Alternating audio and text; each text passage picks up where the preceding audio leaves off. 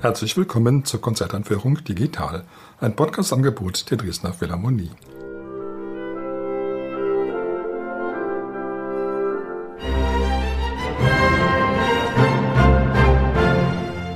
Mein Name ist Albert Breyer, ich bin Komponist und möchte Sie in das Programm der Konzerte am 15. und 16. April einführen. Auf dem Programm stehen das Violinkonzert Nummer 2 in Cis-Moll von Dmitri Schostakowitsch und die Sinfonie Nummer 6 in S-Moll von Sergei Prokofjew. Die Dresdner Philharmonie spielt unter der Leitung von Dima Slobodenjuk. Die Solistin ist Baiba Skride. Es dürfte wahrscheinlich wenige Konzertprogramme geben, in denen Stücke in so ungewöhnlichen Tonarten wie Cis-Moll und S-Moll miteinander kombiniert werden. Das sind doch ganz eigenartige fremde Klangwelten, die durch diese Tonarten hervorgerufen wurden. Aber in beiden Fällen gab es gute Gründe, warum Schostakowitsch sein zweites Violinkonzert in Cis-Moll schrieb und Sergei Prokofjew seine sechste Symphonie in S-Moll.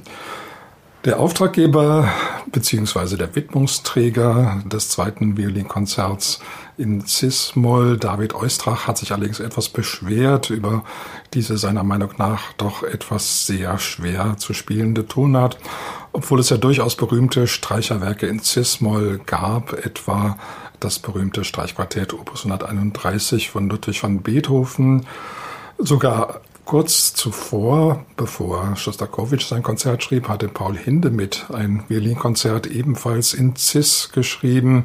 Er verzichtete ja auf Moll- oder Dur-Angaben, aber der Zentralton dieses Werks ist eindeutig Cis und auch die Musik tendiert nach Cis-Moll.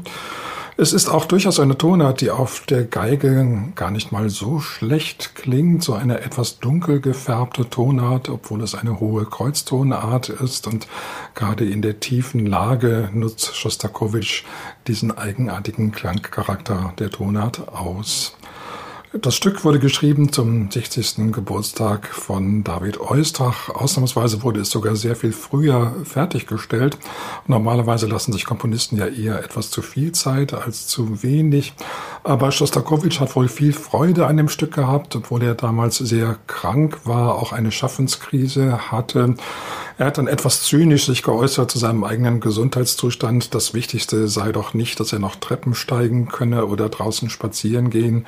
Das Wichtigste sei, dass er eben doch nach wie vor in seinem Zimmer sitzen könne und Musik komponieren. Er hat sich eben doch ganz radikal als ausschließlich Komponist verstanden. Seine späten Werke sind dann auch doch durchaus zahlreich bei immer abnehmender Gesundheit und teilweise auch sehr lang.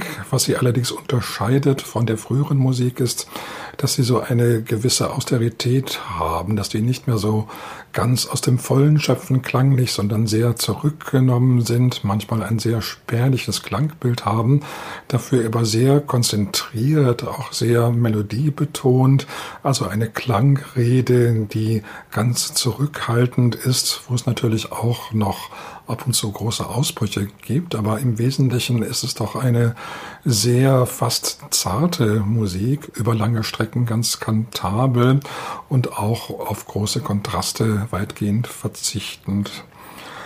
Das Violinkonzert beginnt dann eben auch mit einer ganz langen Kantilene der Geige, die sich allmählich dynamisch steigert.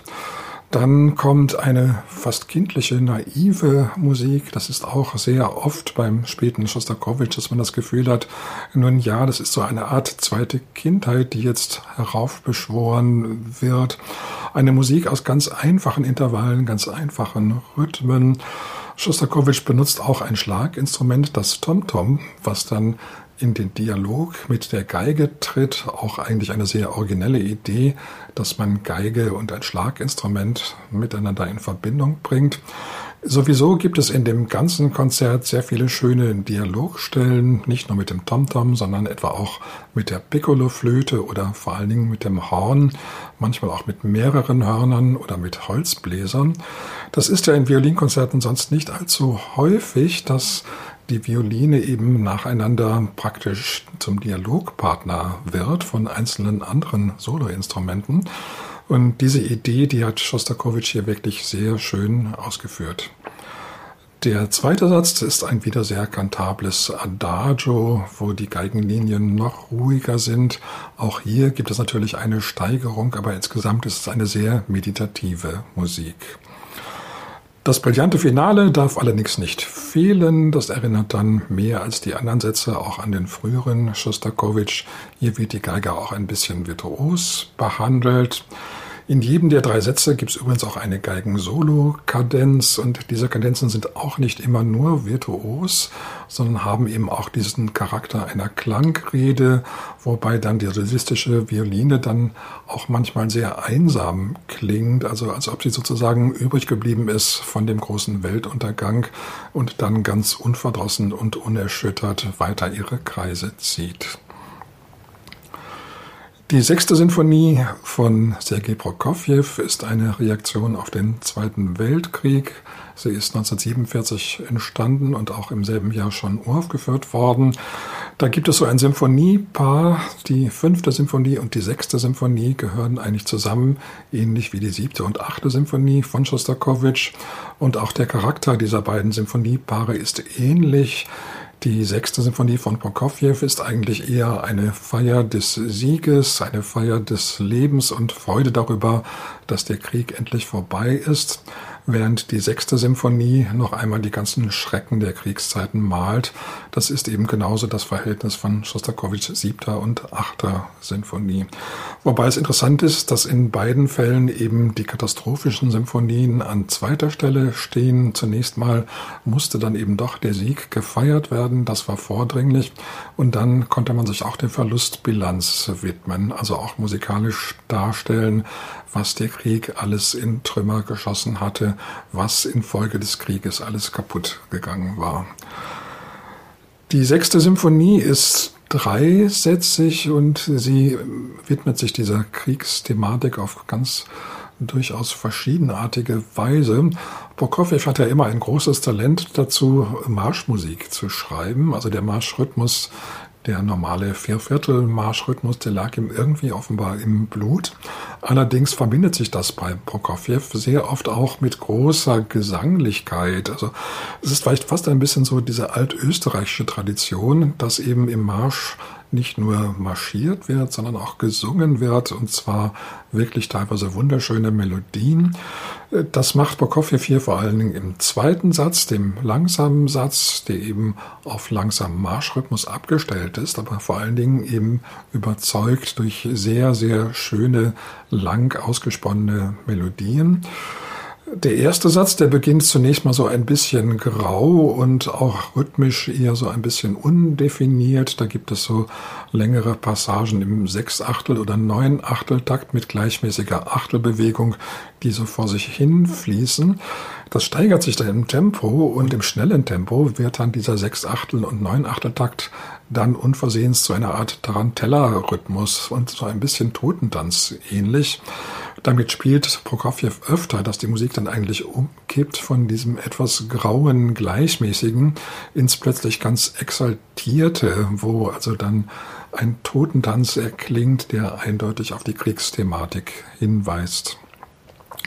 Der Schlusssatz allerdings, der gibt sich dann ganz gut gelaunt. Der klingt ein bisschen ähnlich auch wie manche Schlusssätze von Schostakowitsch mit Vorbildern, die bis auf Josef Haydn zurückreichen, also der fröhliche Kehr aus im Zweivierteltakt, wo plötzlich die Welt wieder in Ordnung zu sein scheint und naja, die Sonne scheint, allen geht es gut, der Krieg ist vorbei.